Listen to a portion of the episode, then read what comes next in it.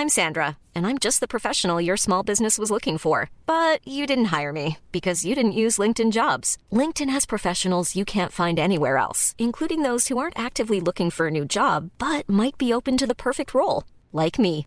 In a given month, over 70% of LinkedIn users don't visit other leading job sites. So if you're not looking on LinkedIn, you'll miss out on great candidates like Sandra. Start hiring professionals like a professional. Post your free job on linkedin.com/people today. Hey, I'm Ryan Reynolds. At Mint Mobile, we like to do the opposite of what Big Wireless does. They charge you a lot, we charge you a little. So naturally, when they announced they'd be raising their prices due to inflation, we decided to deflate our prices due to not hating you. That's right. We're cutting the price of Mint Unlimited from $30 a month to just $15 a month. Give it a try at mintmobile.com slash switch. $45 upfront for three months plus taxes and fees. Promo rate for new customers for limited time. Unlimited more than 40 gigabytes per month. Slows. Full terms at mintmobile.com.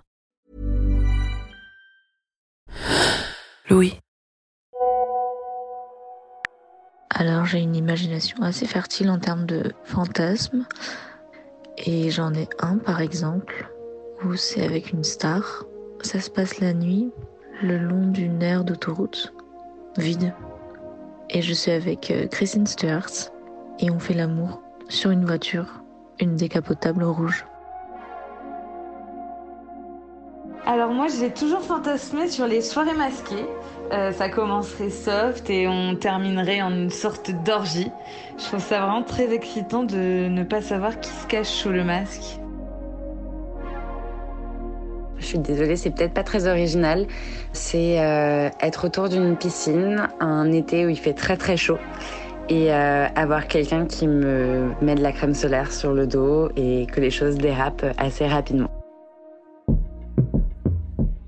J'ai demandé à mes amis de me raconter un fantasme qui les excite, mais qu'ils ne souhaitent pas forcément réaliser. Et je remarque que pour eux, un scénario érotique doit forcément avoir une mise en scène insolite ou digne d'un film d'action.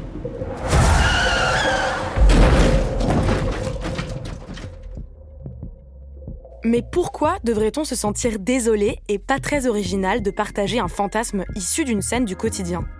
Il y a comme une pression à avoir les fantasmes les plus originaux et passionnels, comme si c'était un indicateur de nos compétences sexuelles dans la vraie vie, voire une preuve qu'on est une personne hyper cool et hyper fun.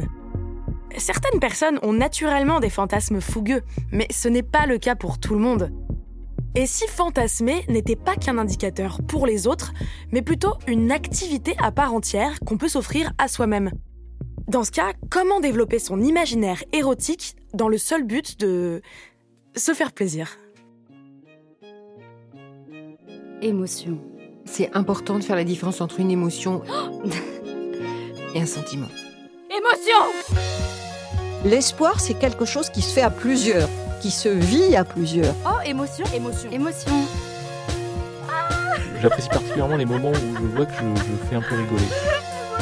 Enfin, j'ai l'impression que, que je compte. Quand je suis triste, je suis très triste. Quand je suis en colère, je suis très en colère. Mais quand je suis heureuse, je suis aussi très heureuse. Émotion Émotion. Émotion. Si on m'avait posé la question il y a quelques années, euh, quels sont tes fantasmes J'aurais déjà eu du mal à répondre, à mon avis. J'aurais sûrement répondu, je sais pas, un plan à trois, euh, quelque chose comme ça. Je rencontre Léa du compte Instagram Celle qui aimait. Depuis trois ans, elle écrit des histoires érotiques autour de ses fantasmes et de ceux de ses abonnés sur son blog et sur les réseaux sociaux.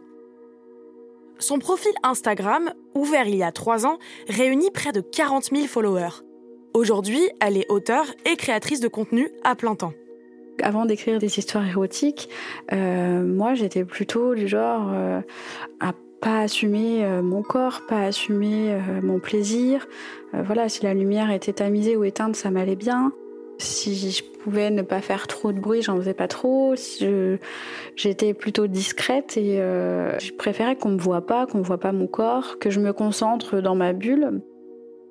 Comment la personne qui préférait éteindre la lumière pendant un rapport sexuel est-elle devenue celle qui partage ses fantasmes avec autant de lecteurs et lectrices sur Internet? Comment est née son envie d'écrire sur sa propre sexualité? Ça n'a pas commencé par l'écriture, ça a commencé par la lecture. La première fois où j'ai lu un texte érotique, je devais avoir euh, du coup 29 ans. Je suis tombée par hasard, on va dire, sur euh, des petits comptes Insta qui faisaient des petites nouvelles érotiques. Et euh, j'ai commencé à lire ça et j'ai été assez étonnée de tout ce que ça a généré comme sensation chez moi, presque très proche de ce qu'on pourrait vivre dans la réalité. Tout de suite avoir très chaud, sentir des frissons, se projeter complètement dans l'histoire. Enfin, ça m'a fait plonger dans un truc. je me suis dit waouh, c'est dingue. Et j'ai tellement adoré que je me suis dit ben, j'en veux encore. La littérature érotique a permis à Léa de faire monter son désir plus facilement parce qu'elle n'avait rien à analyser, aucune logistique à gérer. Alors que peut-être dans la vie, euh, il faudrait euh, du temps, il faudrait euh, qu'il y ait une situation particulière, des échanges, qu'il y ait quelqu'un qui me plaise, qui fasse ceci ou cela. là, en un instant, en lisant quelques mots, en l'espace de dix minutes, j'avais l'impression que mon désir, il montait tellement haut et tellement vite ça me semblait euh, être comme de la magie, un truc euh, incroyable que, que je voulais refaire encore et encore.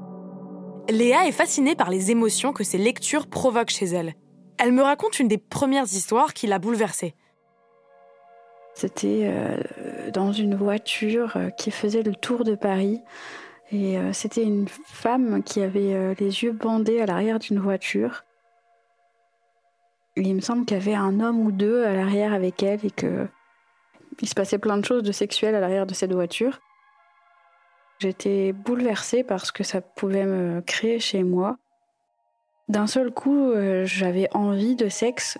C'est complètement dingue ce sentiment de désir qui passe de rien à tout en quelques instants. C'est un cercle vertueux. La littérature érotique entraîne une hausse de libido et la hausse de libido donne envie de lire encore plus de littérature érotique.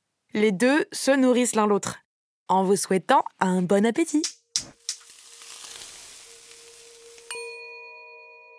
Mais au bout de quelques mois, Léa a fait le tour de la littérature érotique facilement accessible sur les réseaux. Et elle commence à s'ennuyer un peu. Je trouvais vraiment plus rien qui m'intéressait. Et je me suis dit euh, que j'allais devoir euh, arpenter la littérature érotique. Et j'étais en balade euh, en ville avec deux amis. On faisait du shopping, on cherchait des fringues, tout ça. À un moment, elles entrent dans une grande librairie. Léa veut faire découvrir sa nouvelle passion à ses amis. Première étape, trouver le rayon littérature érotique. C'était en dessous d'une table vraiment au ras du sol, il y avait une ou deux rangées il y avait très peu de choses, c'était bien caché. Et euh, je sors un livre, deux livres, trois livres. Alors, euh, soit euh, il y a en couverture une femme à, poil. C'est un peu, on dirait que c'est à destination des hommes.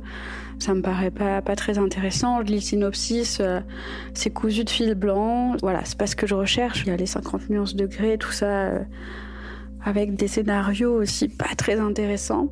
Et en fait, au bout de cinq minutes, je me dis, mais putain, c'est nul, quoi. C'est nul, il n'y a rien. Je suis frustrée. Je suis frustrée de pas pouvoir continuer à lire des, histoires érotiques de qualité. Et en fait, euh, en repartant, je leur dis, mais écoutez, j'ai pas trouvé ce que je cherchais, mais vous savez quoi? Ce livre que je cherche, je vais l'écrire. Léa se donne le défi d'écrire des histoires elle-même pour combler le manque de littérature érotique. Le 6 mars 2020, elle se lance dans sa première séance d'écriture, celle qui va bouleverser sa vie.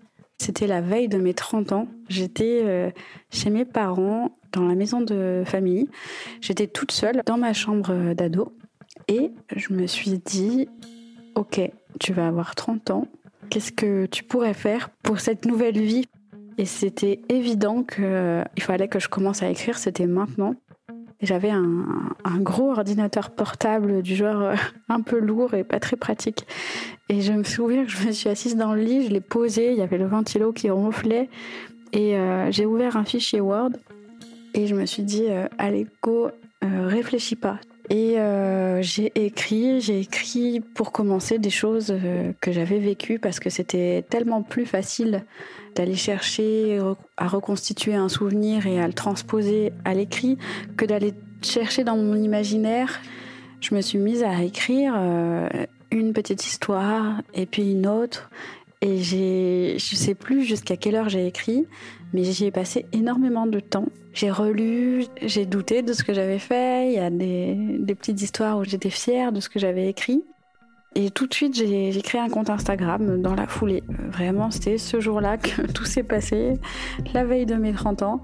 Et j'ai publié un premier texte, comme ça. euh, C'était, je sais pas quelle heure du matin, c'était absolument pas réfléchi, mais euh, j'ai lancé le truc. Fallait que je le fasse. Ça y est, Léa écrit de la littérature érotique. Elle partage maintenant ses histoires au plus grand nombre, comme elle se l'était promis dans la librairie avec ses amis. Écrire ses fantasmes, c'est vraiment un moyen d'entraîner son cerveau, son imaginaire érotique. Et ça a été une révélation et, et un, un bonheur parce que du coup, euh, j'ai découvert plein de choses que j'avais en moi, d'envie, plein de désirs que j'avais en moi et que j'aurais pas soupçonné si j'avais pas fait ce travail-là d'écrire, de réfléchir. On pourrait penser que quelqu'un qui écrit sur ses fantasmes est à l'aise avec sa sexualité, avec son corps.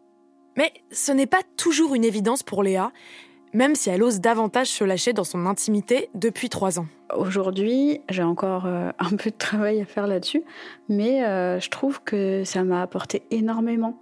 J'aime beaucoup être en pleine lumière, j'aime, j'aime qu'on me regarde, j'aime, euh, j'aime regarder les yeux de mon conjoint, j'aime, euh, euh, j'aime plein de choses qui me paraissaient très compliquées avant. Euh, j'ose aussi lui dire j'ai envie de ça. Viens, on essaye ça.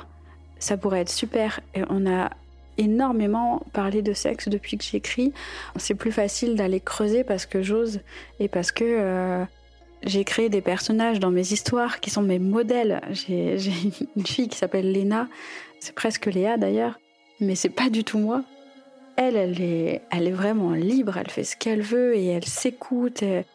Et, en fait, elle m'inspire. Et forcément, dans ma vie, euh, je m'inspire de Léna et je veux être un peu elle sans jamais l'être parce que parce qu'on est différentes quand même. Et elle m'aide, elle m'aide à oser euh, faire ce que j'ai envie de faire au fond de moi. On a toutes une Léna en nous, non? Un personnage fictif qui s'écoute et nous autorise à réaliser tout ce qui nous excite. Mais comment la laisser s'exprimer pleinement? Est-ce que développer notre imaginaire érotique peut nous aider à mettre en pratique les conseils de notre Léna intérieure et à nous sentir plus à l'aise avec nos fantasmes et notre sexualité? Effectivement, plus j'ai écrit, plus je me suis découvert des fantasmes que j'aurais jamais soupçonné. Et en fait, j'en ai et j'en ai plein et je les connaissais pas. Et en fait, euh, je suis allée à leur recherche. Disons que c'est pas si simple que ça, je trouve, et que c'est une exploration, c'est un, un voyage à faire. L'écriture érotique est un moyen de découvrir de nouveaux fantasmes. Et pas forcément besoin de devenir Instagrammeuse et autrice à succès pour ça. Dans quelques secondes, retrouvez la sexologue Claire Alquier qui donnera ses pistes pour s'ouvrir à de nouveaux fantasmes. Comment faire pour développer son imaginaire érotique, chacun et chacune à sa manière? Y a-t-il d'autres techniques que l'écriture?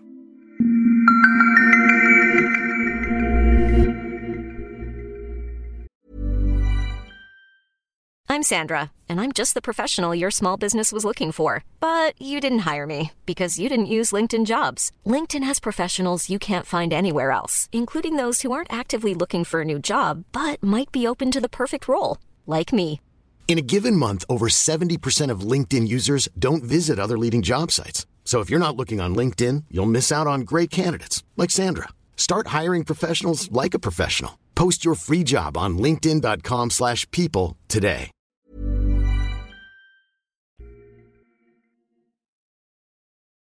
Pour développer son imaginaire érotique, je pense qu'il peut y avoir plusieurs pistes à suivre. Claire Alquier, sexologue.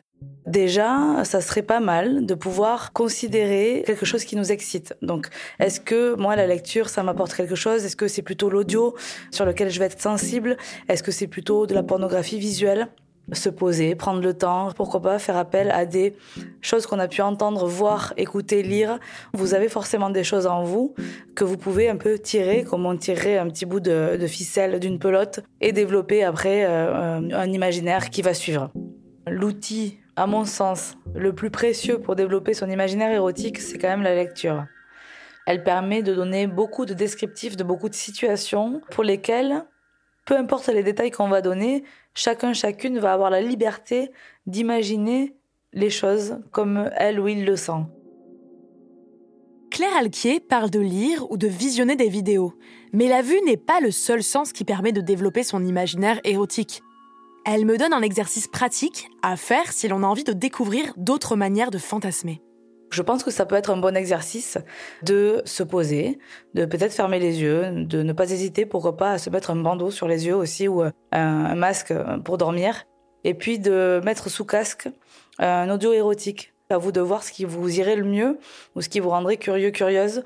Mais ça, déjà, euh, un exercice de se poser et de voir qu'est-ce qu'on peut imaginer, qu'est-ce qu'on peut avoir comme images qui vont venir en fonction de ce qu'on entend, je pense que ça peut être euh, un bon début ou une bonne continuation pour aller développer euh, une fantasmatique un peu plus large.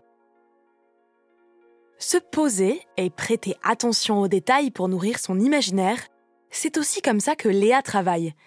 Elle s'inspire souvent d'histoires vraies, racontées par ses amis, dans lesquelles elle commence par développer un petit détail. Je vais accrocher sur un détail, euh, sur euh, une petite phrase qui a été dite, sur une action qui a été faite.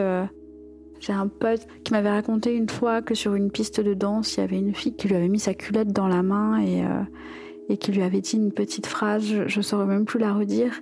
Et moi, je, vais par exemple m'accrocher à ce détail-là et en fait, je vais construire toute l'histoire qu'il y a autour alors que c'est pas la leur. Mais euh, ce petit détail, je le prends et d'un coup, euh, j'en fais tout un truc, j'en crée tout un monde.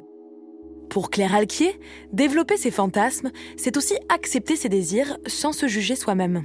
Je crois que c'est important vraiment de transmettre ce message que c'est aussi quelque chose qui s'apprend, qu'on ne part pas tous et toutes avec la même boîte à outils euh, au démarrage, mais que par contre, en s'ouvrant un peu à qui on est soi, on peut vraiment développer justement plein de compétences au niveau fantasmatique qui sont vraiment très très cool à aller explorer. On peut dire que le fantasme il sert à développer son potentiel érotique et son potentiel érotique, on peut le partager librement avec euh, les personnes qu'on choisit, on peut ne le partager qu'avec soi-même, on peut faire les deux. Pour alimenter son potentiel érotique, selon la sexologue, la clé serait d'abord d'être à l'écoute, de mobiliser ses cinq sens et dans le cas de Léa, d'être particulièrement attentive aux histoires des autres. Pour alimenter sa curiosité, ses fantasmes et ses textes, Léa a une méthode imparable. Elle sollicite ses abonnés sur Instagram. Même si j'ai bien entraîné mon petit sportif euh, imaginaire érotique et qu'il est hyper doué maintenant pour aller euh, me trouver des idées euh, plus farfelues les unes que les autres, il a quand même parfois un peu ses limites. Je me suis dit, j'ai presque 40 000 personnes qui me suivent tous ces cerveaux, tous ces désirs, il faut en faire quelque chose, ça doit être incroyable. Si je leur demande c'est quoi, eux, leur fantasme, je vais avoir plein d'idées. Et j'ai lancé cet appel, j'ai reçu euh, vraiment plein de messages. Et je me suis dit, ok, c'était ça le truc parce que euh, je lis leurs petits messages et ça germe dans ma tête, c'est génial.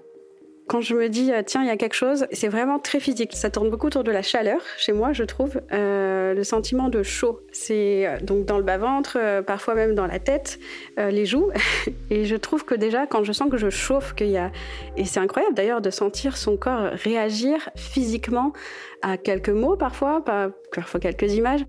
Donc je dirais le chaud et puis des boules dans le ventre, des frissons.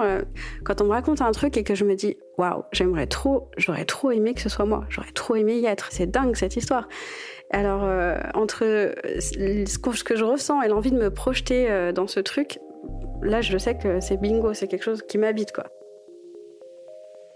Lorsque Léa écrit à partir des fantasmes de ses abonnés, elle se surprend parfois à être excitée par des idées qui a priori ne l'auraient pas attirée du tout. Des fois, je, dois commencer à écrire et je me dis, alors ça c'est pas mon délire, mais j'ai envie de le proposer parce que sinon euh, je vais rester que dans mes fantasmes à moi et c'est dommage. Donc euh, je, je prends le fantasme de quelqu'un et je me dis, allez j'y vais quand même, j'écris. Léa se souvient d'une fois où un abonné fétichiste des pieds l'avait contactée. Il m'avait donné beaucoup de détails dans un restaurant euh, avec des bas, euh, que c'était d'abord un jeu sous la table, puis il rentrerait chez eux, et puis euh, il m'avait même demandé à ce que la femme squirte sur les pieds. Enfin, il y avait tout un délire, et je me suis dit waouh, qu'est-ce que je vais faire de ça? Parce que moi, ça me parle pas du tout. Et je me suis plongée dedans, et je me souviens, j'ai réussi à accrocher parce que déjà j'ai apporté ma touche, ma façon de voir les choses. C'est en commençant à écrire qu'elle se retrouve plongée dans ce fantasme et finit par le trouver très stimulant.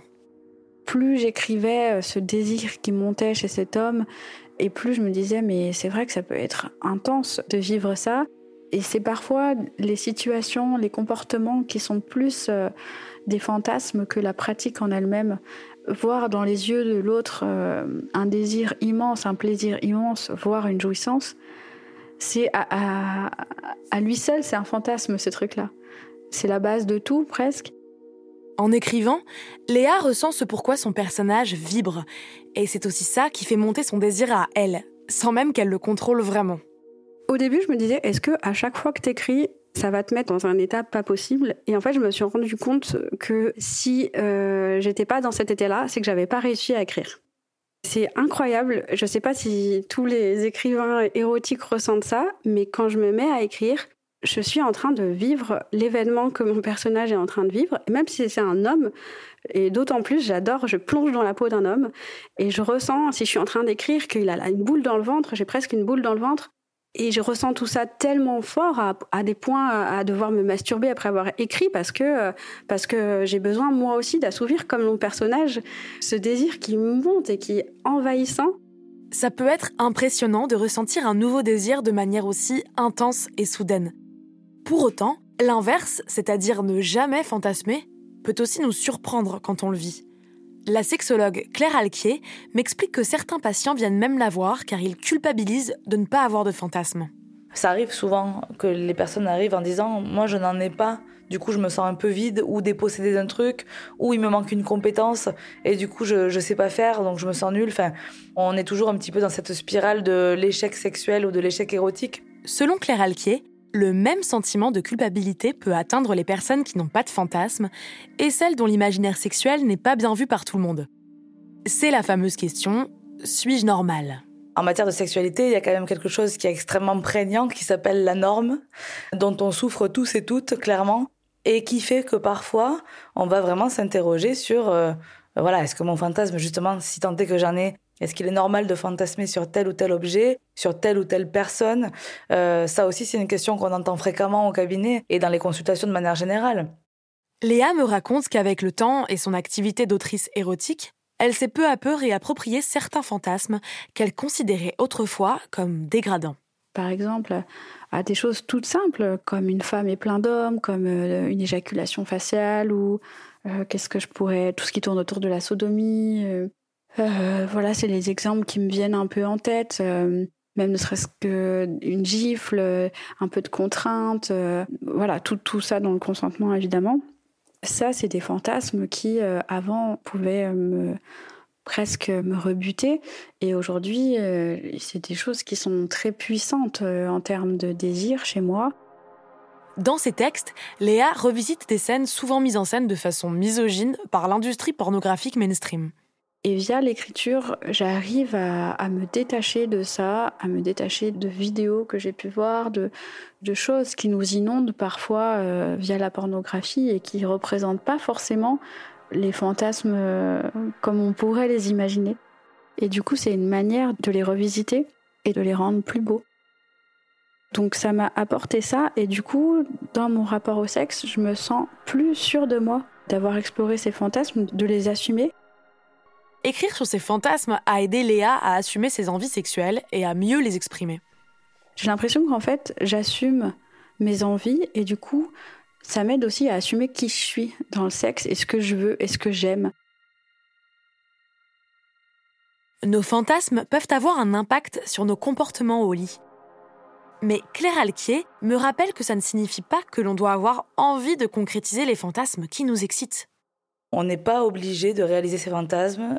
Je pense qu'il est très sain euh, et très important d'avoir justement dans son petit jardin secret des choses qu'on imagine bien volontiers et qui nous plaisent et qu'on ne se voit pas forcément réaliser.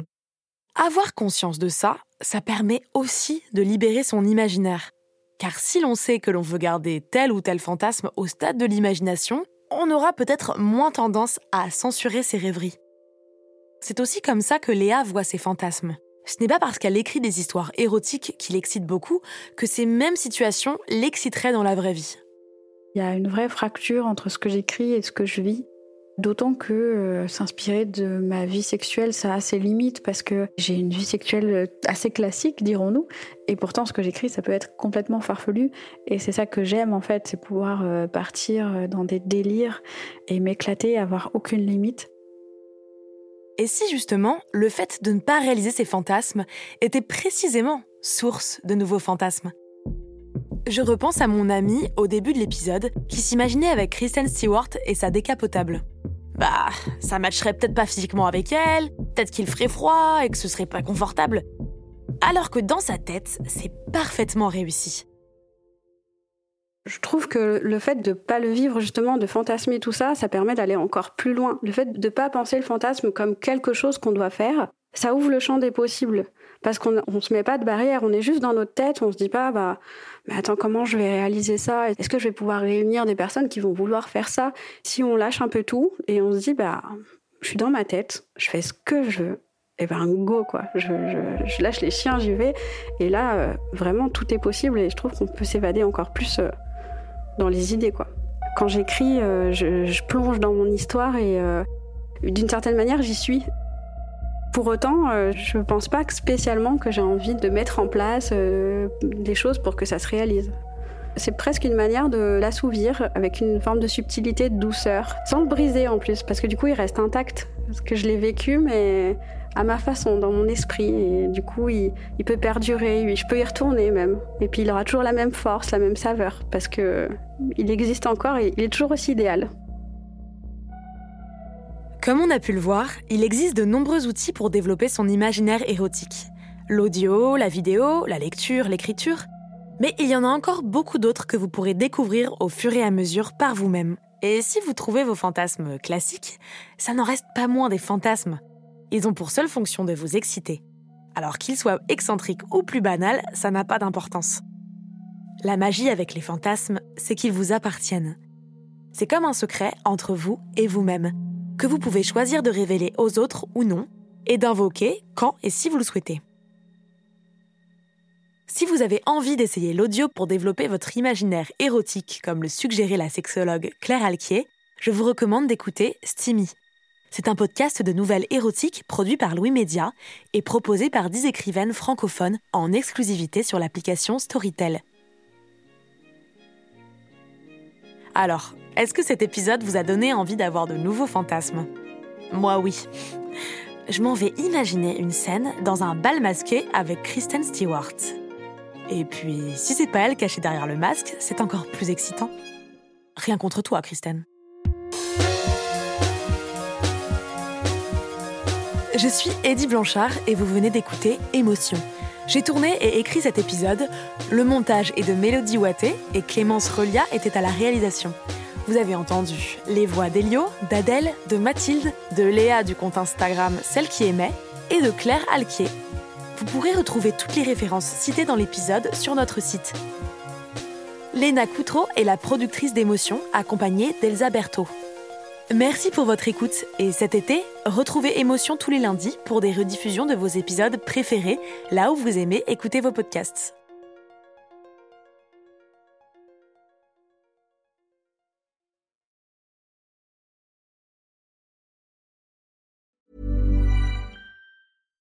Support comes from ServiceNow, the AI platform for business transformation. You've heard the hype around AI. The truth is, AI is only as powerful as the platform it's built into.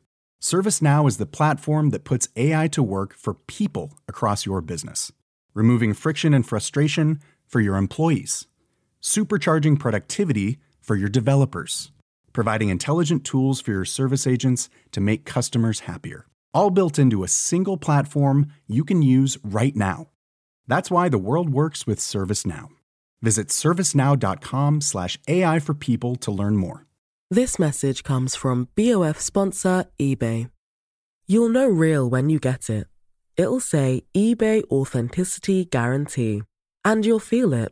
Maybe it's a head turning handbag, a watch that says it all jewelry that makes you look like the gem, or sneakers and streetwear so fresh every step feels fly. eBay gets it. So look for the blue check mark next to that thing you love and be confident that every inch, stitch, sole, and logo is checked by experts. With eBay Authenticity Guarantee, you can trust that feeling of real is always in reach. Ensure your next purchase is the real deal. Visit eBay.com for terms.